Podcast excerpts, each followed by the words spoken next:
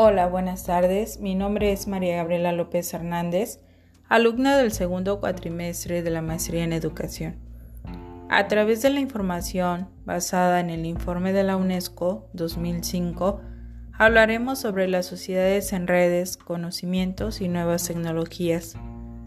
Las sociedades en redes hacen referencia a que las sociedades están conectadas entre sí al compartirse información.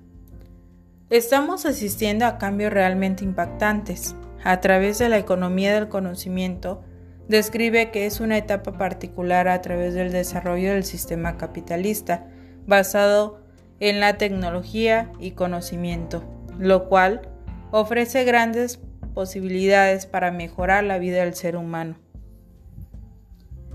A través de la tercera revolución industrial, se ha ido acompañada de un cambio de régimen de conocimiento y cuando aparecieron las sociedades industriales, aquellas donde la economía estaba basada únicamente en el conocimiento, llegó el impacto de las nuevas tecnologías.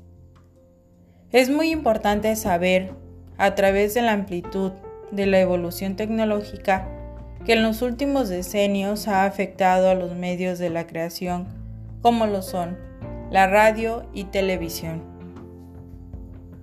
Actualmente vivimos en una sociedad líquida caracterizada por ser cambiante, ser ágil, incierta, impredecible, globalizada y abrumadora. Un mundo globalizado como el actual requiere que la juventud adquiera habilidades creativas, técnicas y que estén familiarizados con la tecnología desde edades muy tempranas.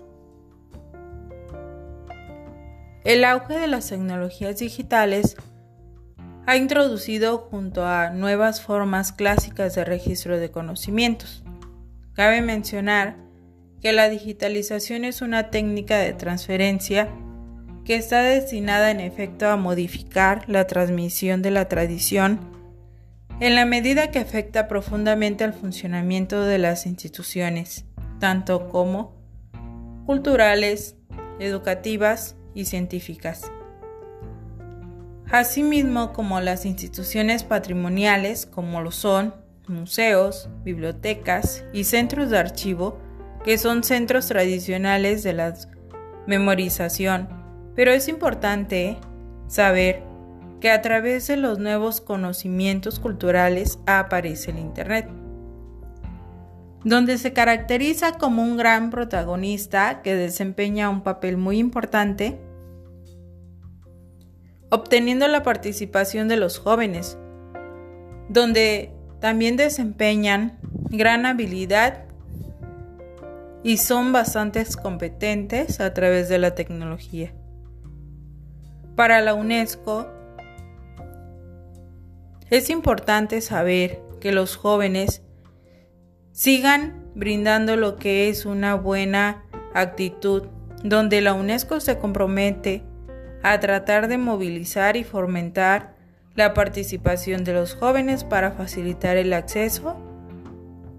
Y asimismo también brinda lo que son las becas y concursos que ayudan a los jóvenes a acceder a las nuevas tecnologías principalmente en los países donde hay más desarrollo a través de las TICs.